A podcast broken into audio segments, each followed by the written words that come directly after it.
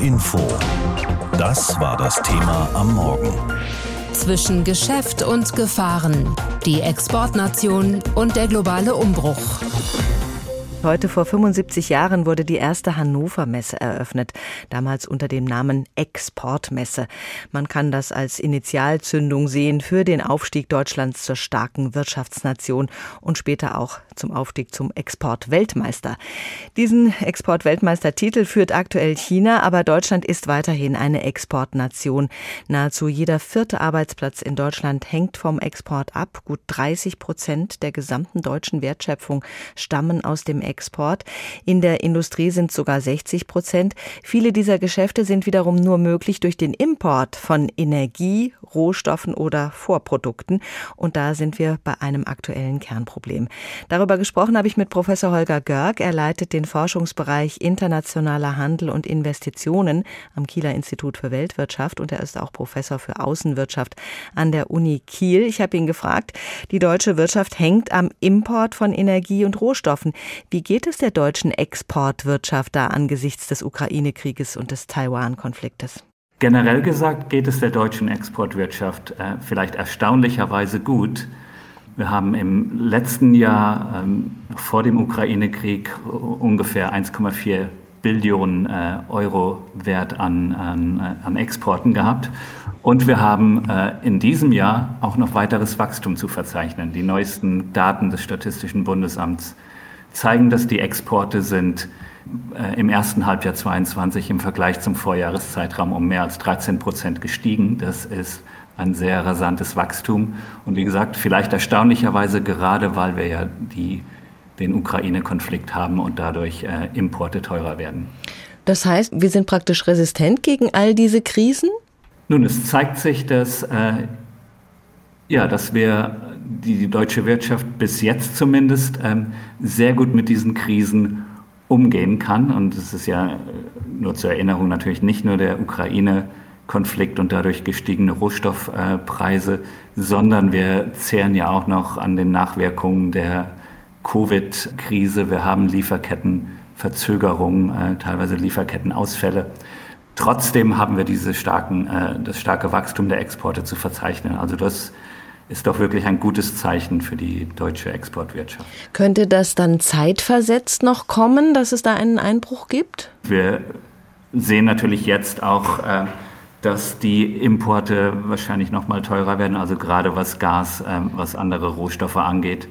Und von daher ähm, sollte man vielleicht davon ausgehen, dass es einen kleinen Dämpfer gibt. Aber insgesamt, da wir dieses starke Wachstum schon im ersten Halbjahr haben, würde ich auch davon ausgehen, dass wir im zweiten Halbjahr noch ein großes Wachstum sehen werden.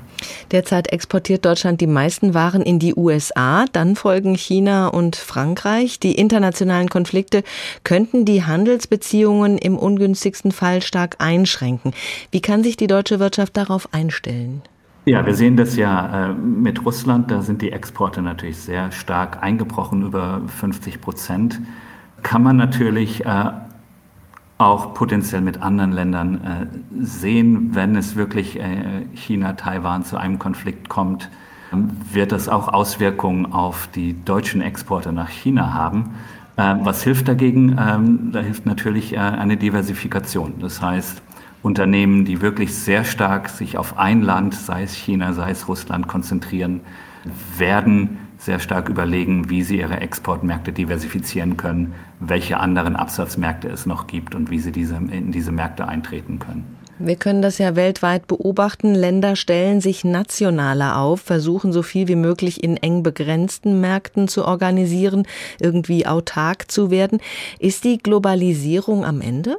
Das glaube ich nicht, denn wir sehen, wie gesagt, immer noch sowohl in Deutschland auch als, Welt, als auch weltweit, dass ähm, Exporte, dass internationale Investitionen steigen. Vielleicht nicht mehr ganz so rasant, wie es äh, noch Anfang der 2000er war, also dieses Zeitalter der Hyperglobalisierung, wie es einige nennen. Das ist vielleicht oder gewiss vorbei. Aber die Globalisierung, denke ich, bleibt. Wir werden, wie gesagt, sehen, dass äh, Unternehmen sich äh, noch weiter diversifizieren, auch andere äh, Absatzmärkte und auch natürlich auch Importquellen erschließen. Und äh, von daher gehe ich nicht davon aus, dass die Globalisierung am Ende ist. Äh, vielleicht ganz im Gegenteil, es wird da noch äh, weitergehen. Wir werden globalisiert bleiben. Wir sehen ja auch in Deutschland, äh, dass wir ähm, zumindest darüber diskutieren, dass wir unabhängiger werden von anderen Staaten. Glauben Sie, Deutschland bleibt Exportnation? Das glaube ich schon, ja. Ich glaube, Deutschland ist da sehr gut aufgestellt. Wir haben ähm, die Produkte, die Expertise und die Reputation ähm, auf dem ausländischen Markt wirklich erfolgreich zu sein. Das wird sich, denke ich, nicht ändern. Was wir sehen werden wahrscheinlich ist, dass sich, wie gesagt, Unternehmen umorganisieren, dass sie eben versuchen, nicht von einem Markt, sei es jetzt ein Absatzmarkt oder sei es ein Importmarkt, abhängig sind, dass sie versuchen, sich breiter aufzustellen. Aber ich glaube, Deutschland äh, ist eine Exportnation und wird es auch in, in Zukunft bleiben. Deutschlands Wirtschaft lebt von den Exporten. Exportweltmeister sind wir nicht mehr, das ist inzwischen China, aber ein bedeutender Teil unseres Wohlstandes entsteht in der Exportwirtschaft. Gut 30 Prozent der gesamten deutschen Wertschöpfung stammen aus dem Export. In der Industrie sind es sogar 60 Prozent. Nun aber läuft der Exportmotor nicht mehr so rund. Darüber habe ich mit Volker Dreier gesprochen. Er ist Außenwirtschaftschef des Deutschen Industrie- und Handelskammertages. Herr Dreier, arbeiten arbeiten wir die Krisen der Reihenfolge nach ab. Inwiefern belastet heute noch die Corona-Krise die Exportwirtschaft? Also wir haben heute immer noch gestörte Lieferketten, insbesondere auf dem Schiffswege. Container sind nicht da, wo sie sein müssen. Häfen funktionieren noch nicht in vollem Umfang. Äh, das ist, sind immer noch Ausläufer der Corona-Krise, was ganz aktuell aber auch noch der Fall ist, dass immer wieder Schließungen aufgrund der ja besonderen Art der Corona-Politik in China, unserem nach wie vor wichtigsten Handelspartner, zu verzeichnen sind. Und deshalb ist die Corona-Krise auch bei weitem, sowohl was die logistischen Wege als auch was die konjunkturelle äh, Aussicht für die nächsten Monate anbelangt, noch nicht überstanden. Die nächste Krise ist der Ukraine-Krieg. Nun heißt es ja, nach Russland haben wir gar nicht so viel exportiert. Welche Rolle spielt der Krieg für die deutsche Exportwirtschaft?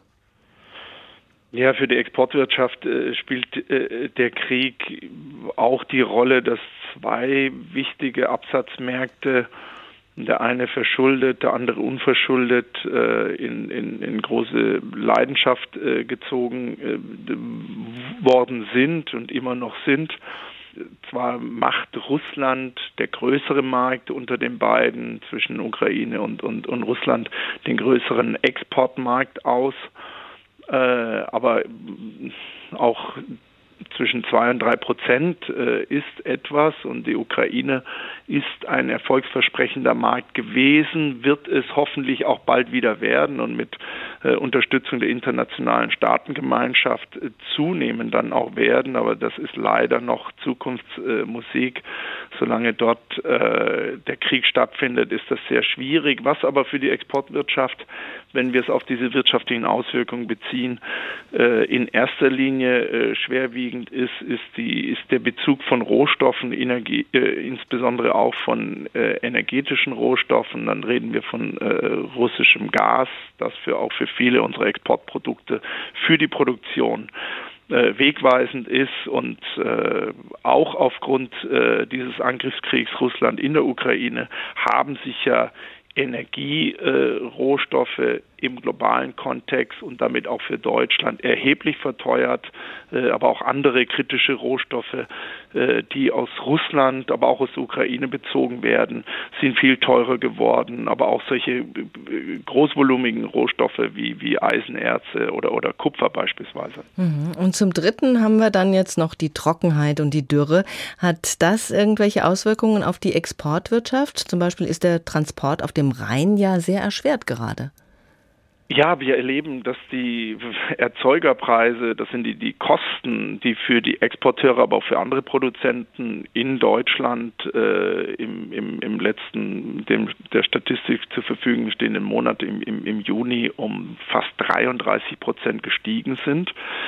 Und äh, da waren diese Verwerfungen, diese neuerlichen Verwerfungen noch gar nicht drin. Also diese Vorprodukte müssen äh, im, im produktionsverbindenden Handel zwischen den Unternehmen auch vielfach über Binnengewässer transportiert werden. Und äh, das droht jetzt wirklich eng zu werden. Und deshalb sind hier weitere Lieferverzögerungen, die sich letztlich auch in Kostenpreissteigerungen niederschlagen, sind zu befürchten und letztlich auch in steigenden Kosten, das heißt Inflation für Verbraucherinnen und Verbraucher.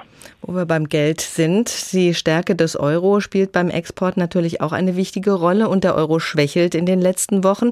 Welche Folgen hat das für die Wirtschaft? Sie sprechen so vielfältige Krisen an und fast muss man sagen, wir leben in diesem, äh, wie das im Amerikanischen äh, bezeichnet wird, dem perfekten Sturm. Also es kommt alles äh, zu einer Zeit und äh, der Wechselkurs ist äh, für diese Entwicklung auch nicht in irgendeiner Weise dämpfend, so dass wir über einen starken Euro Außenwert äh, etwas preismildernde, kostenmildernde Umstände erwarten könnten. Im Gegenteil, der schwache Euro verschärft das Ganze und führt erst gerade dazu, dass äh, wir anders als es sonst der Fall ist, wo man durchaus als Exporteur auch äh, sich über einen etwas schwächeren Euro freut, weil wir über die internationalen Verflechtungen, weil wir nicht alle Rohstoffe, die wir brauchen, selbst haben in Deutschland und auch nicht innerhalb des Euroraums, wir dann über die steigende Vorprodukte äh, keine kostenmildernden Effekte über den Wechselkurs haben. Also insofern spielt auch die Zentralbankpolitik, also die der Europäischen Zentralbank, eine Rolle an dieser Stelle, keine wirklich für den internationalen Handel äh, der deutschen Unternehmen förderliche. Dann wagen wir trotz der vielfältigen Krisen einen Blick in die Zukunft. Wird es mit den Exporten erstmal weiter bergab gehen oder sehen Sie da Hoffnungszeichen am Horizont? Meine Antwort hier ist, wenn wir das preisbereinigt sehen, dann sind wir bei der, beim Exportwachstum. Gibt es kein Exportwachstum, dann sind wir heute schon in der Exportstagnation.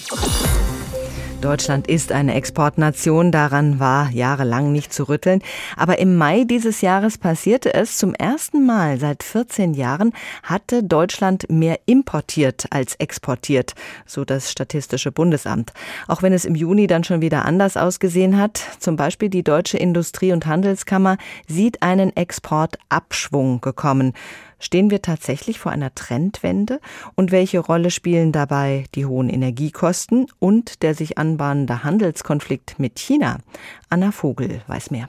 Autos, Autoteile, Maschinen und chemische Produkte. Das sind die Güter, die am häufigsten aus Deutschland in die Welt verkauft werden. Insgesamt exportiert Deutschland so viel, dass es die drittgrößte Handelsnation der Welt ist. Nach den USA und China, sagt Florian Dorn, Ökonom am IFO-Institut. Aber im Vergleich zu den anderen beiden Ländern hängt unser Wohlstand tatsächlich in ganz besonderem Maße vom globalen Handel und reibungslos funktionierenden Wertschöpfungsketten ab. Umso düsterer sind die Wolken, die einige Ökonomen schon am Himmel entdeckt haben, angesichts der enttäuschenden Exportbilanz im Mai. Doch Dirk Jandura, Präsident des Bundesverbands Großhandel, Außenhandel und Dienstleistungen, kurz BGA, beruhigt. Aus meiner Sicht steht die Exportnation Deutschland besser da, als es die Zahlen im Mai verraten haben und der bereits bereits angestimmte Abgesang auf das deutsche Exportmodell ist, glaube ich, etwas verfrüht. Was wir hier sehen, ist die Kombination von einer Dollarstärke und sehr stark steigenden Energiepreisen, die uns auf der Importseite einfach eben die Handelsbilanz gewaltig vermiesen. Jan Dura vermutet, dass die schwache Handelsbilanz für Deutschland eher ein kurzfristiges Phänomen ist. Dennoch, die vielen Krisen, die durch den Klimawandel, den Ukraine-Krieg und die Corona-Pandemie auf einmal wirken, lassen Dirk Jan Dura als Präsident des BGA angespannt auf den Herbst schauen. Ich denke da zum Beispiel an die Krise im pazifischen Raum zwischen USA und China, die sich zurzeit anbahnt, die sicherlich deutliche Auswirkungen hätten auf die deutsche Exportwirtschaft. Eine weitere Entwicklung, die ich mit, mit Sorge sehe, sind im Moment die Zahlen, die aus China gemeldet werden.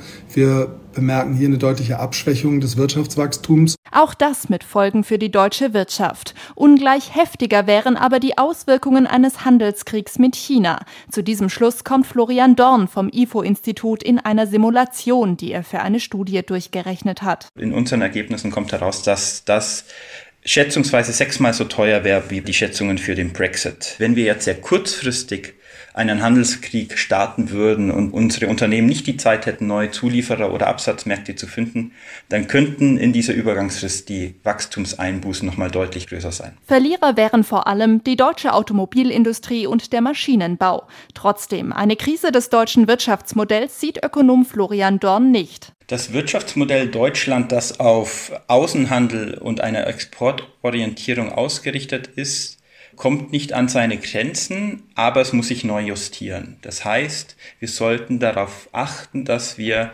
kritische und einseitige Abhängigkeiten von einzelnen Ländern, die gerade politisch unsicher sind, dass wir diese vermeiden. Heißt, Unternehmen sollten sich nach zusätzlichen und unterschiedlichen Handelspartnern umschauen, etwa in Afrika, Südamerika oder Südostasien. Und die Regierungen sollten neue Handelsverträge auf den Weg bringen, sagt Dorn. Dann werde die deutsche Wirtschaft von mehr Globalisierung und mehr Export profitieren.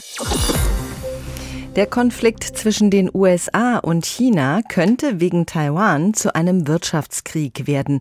Das beunruhigt viele Menschen, besonders deutsche Mittelständler, die Geschäfte mit China machen.